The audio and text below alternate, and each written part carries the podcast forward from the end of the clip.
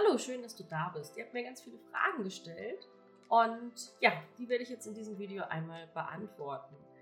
Äh, fangen wir an mit Twitter. Übrigens, wenn du mir auf Twitter folgen willst, dann klickst du einfach da oder da oder da oder wo auch immer. Blenden das dann ein. Genau. Erste Frage. Werner Bauer hat mich gefragt. Hallo Herren, was kann man gegen den Zwang zur Selbstzerstörung der Genitalien, CBT und so weiter noch extremeres tun? Das ist wie eine Sucht. Danke.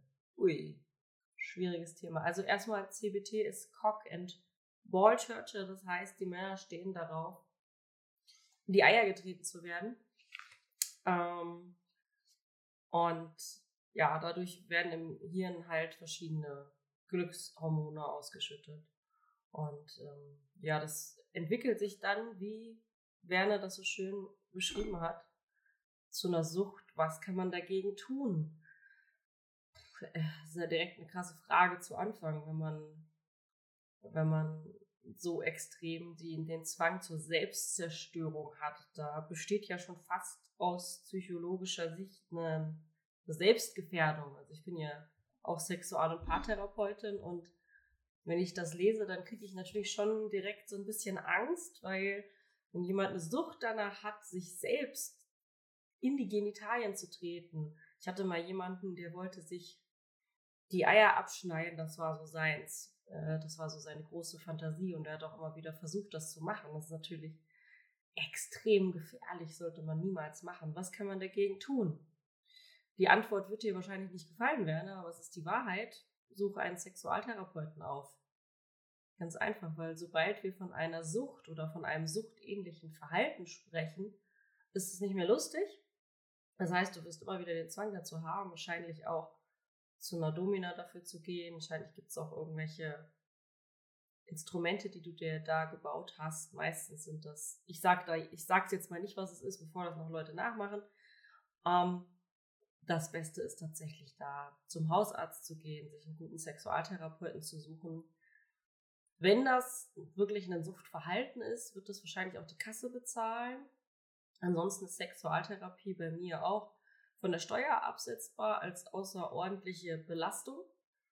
Genau, und dir da Hilfe suchen, weil das ist kein, kein Verhalten mehr, das dir gut tut, sondern das schadet deinem Körper wirklich. Viele Männer, die devot sind, die ins SM-Studio gehen, die damit anfangen, die, die kommen irgendwann in dieses Suchtverhalten, weil das im Gehirn halt wie eine, eine Droge ist. Ne? Das ist halt, ja, das will man immer mehr haben und immer extremer und das kann wirklich Ausmaße annehmen, die nicht schön sind. Also bitte, bitte, bitte such dir da Hilfe, ganz wichtig. Okay, nächste Frage von Matthias. Guten Tag, verehrte Herrin. Gibt es als Aromaliebhaber eine Zukunft für mich bei dir, Herrin? Das ist jetzt die Frage, was er als Aromaliebhaber äh, definiert, aber nein, er nicht. Ist nicht mein Steckenpferd. Ist nicht unbedingt das, was ich äh, liebe und mit Leidenschaft mache und ist in der Online-Erziehung wahrscheinlich auch schwierig ja, herstellbar, umsetzbar. Das war das Wort, was mir gefehlt hat. So, mhm. ein Schluck vom Eistee. Hm. Nächste, nächste Frage. Es ist schwierig, darüber zu reden. Das ist eine private, anonyme Frage. Es ist schwierig, darüber zu reden. Ich bin schon öfter auf Fake-Damen hereingefallen. Das geht leider vielen so. Und ich kann mich auf nichts Neues einlassen. Ich bin vor einem halben Jahr umgezogen und bin jetzt wieder überall unterwegs auf Webseiten und suche halt eine Online-Domina. Man landet echt auf vielen Seiten und auch immer wieder auf ihrer Seite. Besonders das mit dem multiplen Orgasmus finde ich sehr gut. Noch nie gehabt und kann es auch, auch nicht glauben. Können die meisten nicht. Ich habe äh, sogar die Domina vom letzten Jahr wieder angeschrieben und es kam dann eine Sprachnachricht zurück, worauf ich gleich wieder den Kontakt gelöscht habe. Die Stimme war der Auslöser, dass ich sie wieder gelöscht habe. Okay. Ich hoffe, es ist nicht schlimm, dass ich Ihnen schreibe. Das hilft mir irgendwie. Viele Grüße. X. Ja.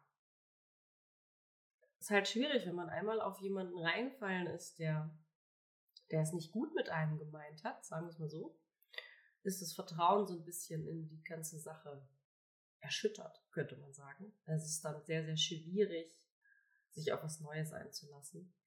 Ähm, das kann ich verstehen.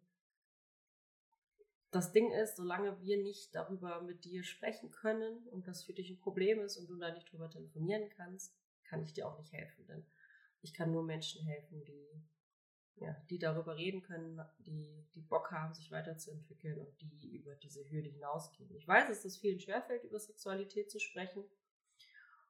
Aber wenn du nicht anfängst, darüber zu sprechen, dann wird sich Sexualität in deinem Leben auch nicht verändern. Zum Thema multipler Orgasmus ja, das ist ein Thema, das können sich viele nicht vorstellen, bis sie es das erste Mal erlebt haben. Ähm, ich weiß, dass es funktioniert. Ich habe es schon mit mehreren hundert Leuten ausprobiert. Ich habe äh, da sehr lange zu geforscht, viele Experimente gemacht und ich weiß, dass der Weg, den ich da vorgebe, einfach der ist, der funktioniert.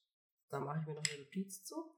Genau. Ähm, man muss es halt ausprobieren, aber bevor du das mit dem multiplen Orgasmus anfängst, solltest du erst mit dem ruinierten Orgasmus an, anfangen. Hm, mit, mit der Keuschhaltung, mit dem Sissy-Gasm-analen Orgasmus und erst dann macht es überhaupt Sinn, sich mit dem multiplen Orgasmus zu beschäftigen. Das ist nämlich das Problem, was viele haben. Die fangen einfach mit dem multiplen Orgasmus an, obwohl es noch vorher Schritte gibt, die sie eigentlich machen sollten und deswegen funktioniert es da nicht. Das ist so, wie wenn du versuchst, plus minus zu rechnen, du kennst die Zahlen noch gar nicht, ist unsinnig. Funktioniert nicht. Genau. Die nächste Frage kommt von Tanja. Tanja ist 24 Jahre alt und schreibt folgendes.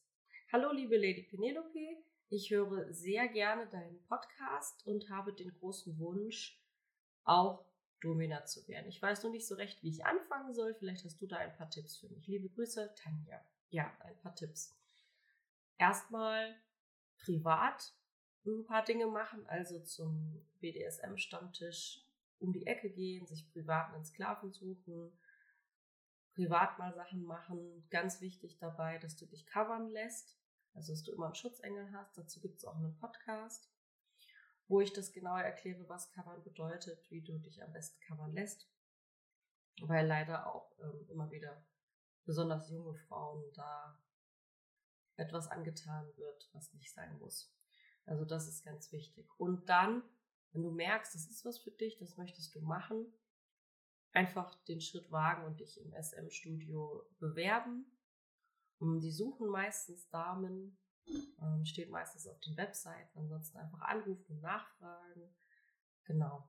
Und dich dann einfach, ja, drauf einlassen, am besten mal einen Tag mitlaufen und schauen.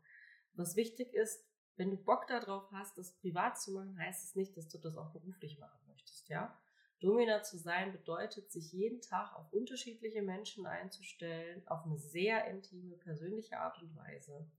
Das bedeutet, dass du ein dickes Fell haben musst, dass du oft verarscht wirst, dass oft Leute anrufen, die dann nicht kommen, dass du auch ja von dieser Gesellschaft nicht unbedingt immer so anerkannt wirst, Genau, dass du behördliche Auflagen erfüllen musst, dass du auch, wenn du das machst, das wahrscheinlich freiberuflich selbstständig machen musst. Das heißt, du musst da auch einen Steuerberater suchen und so weiter und so fort. Das sind alles Dinge, die du beachten musst. Wenn du das genauer mit mir besprechen musst, dann kannst du dich gerne auch auf meiner Webseite bewerben und schreibst einfach in die Felder rein, was so deine Herausforderungen gerade sind. Und dann können wir da gerne mal drüber telefonieren, weil es ist immer gut, wenn man jemanden an der Hand hat, der diese ganzen Schritte schon mal gemacht hat und weiß, was so die Herausforderungen sind. Und äh, wie in jedem Beruf hat man auch da manchmal keine Lust mehr drauf, wenn man Nieder Niederschläge, wenn man Rückschläge hatte. Und es ist gut, wenn man da jemanden hat, mit dem man darüber sprechen kann. Genau. Letzte Frage für heute. Und zwar kommt die von Dominik. Dominik hat mir auch eine E-Mail geschrieben und er schreibt, liebe Lady Penelope, ich bin seit zehn Jahren glücklich mit meiner Freundin zusammen. Herzlichen Glückwunsch dazu.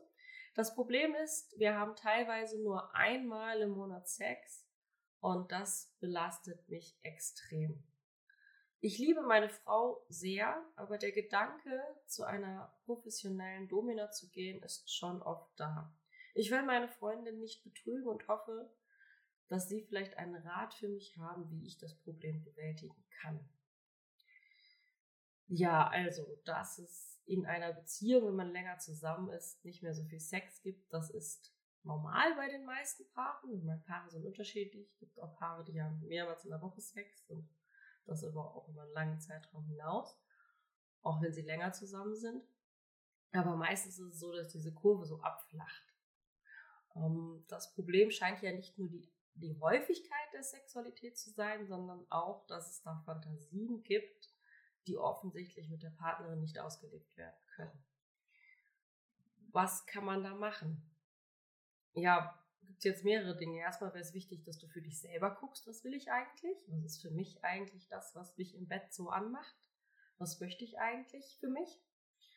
Hm, dann wäre es wichtig, mit ihr darüber zu sprechen, dass sie das auch weiß. Ihr vielleicht auch zu sagen, dass du da einen großen Drang hast.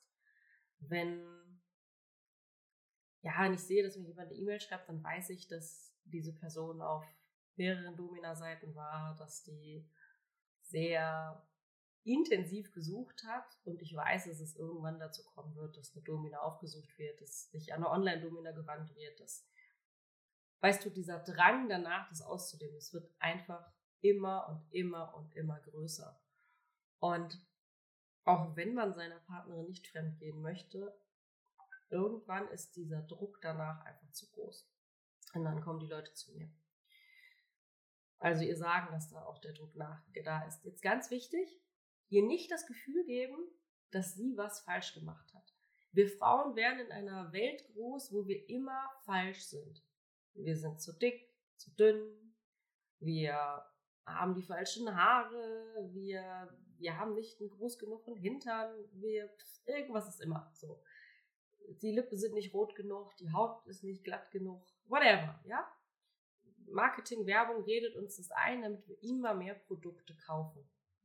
Und auch die Familie redet uns das ein. Punkto Sexualität. Ähm, du darfst die Beine nicht auseinander machen, wenn du einen Rock anhast. Du darfst dich da nicht anfassen und so weiter und so fort. Also Frauen sind überhaupt schon in ihrem Denken oftmals sehr, oh, es liegt alles an mir, ich habe alles falsch gemacht. Und wenn der Mann dann kommt und sagt, ich will zu einer Domina gehen, dann ist das für sie, ich habe alles falsch gemacht. Ich kann meinen Mann nicht befriedigen, der liebt mich nicht mehr, der findet mich nicht mehr sexuell attraktiv. Ähm, ich bin falsch, obwohl das ja gar nicht stimmt. Die Paare, mit denen ich zu tun habe, wenn ich die Männer frage, findest du deine Frau sexuell attraktiv, sagen die meisten Männer, natürlich finde ich sie sexuell attraktiv. Und die Frauen sitzen da, das hast du mir noch nie gesagt. Sag ihr das auch mal. Sag ihr, dass es nichts mit ihr zu tun hat. Sag ihr, dass du sie liebst und dass du das gerne mit ihr hinkriegen möchtest.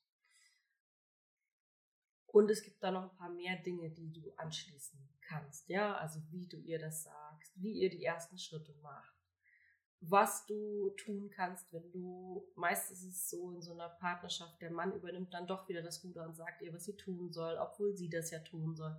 Dann ist der Mann unzufrieden und so weiter und so fort. Und damit diese ganzen negativen Dinge erst gar nicht passieren und du da gut mit ihr einen Start kriegst, das ist wichtig, habe ich einen Videokurs entwickelt, den kannst du dir hier mal anschauen. Oder da, oder da, oder da, ich weiß nicht, irgendwo da. Und kannst mal schauen, weil in diesem Videokurs erkläre ich dir, wie du als Sissy diese Fantasien ausleben kannst mit mir. Wie, da bekommst du Videos dazu, da hast du sehr viel Spaß, aber du wirst auch so ein bisschen da reingeleitet, was du eigentlich möchtest wie du das deiner Partnerin erklären kannst, wie ihr das zusammen ausleben könnt. Auch wenn du keine Partnerin hast, zeige ich dir, wie du jemanden findest. Und wir sprechen auch über das Thema Transsexualität, weil viele Leute, die Sissy-Fantasien haben, haben, ja, wissen nicht so richtig, ob sie vielleicht doch transsexuell sind, was dahinter steckt und so weiter und so fort. Deswegen ist es mir ganz wichtig, dass wir das als Bonus sozusagen in dem Kurs besprechen. Genau. Das waren die Fragen dieses Mal. Vielleicht konnte auch deine Frage beantwortet werden. Wenn du eine Frage an mich hast, dann schreib sie doch einfach hier drunter in die Kommentare. Dann freue ich mich mega, wenn du, ja, wenn du eine spannende Frage hast für mich. Wenn du das gerade als Podcast hörst auf Spotify, dann komm auf YouTube und schau dir das Video an. Dann kannst du auch einen Kommentar schreiben. Genau, wenn dir das Video gefallen hat, gib mir gerne einen Daumen hoch. Und ansonsten sehen wir uns beim nächsten Mal. Dominante Grüße, Lady Penelope.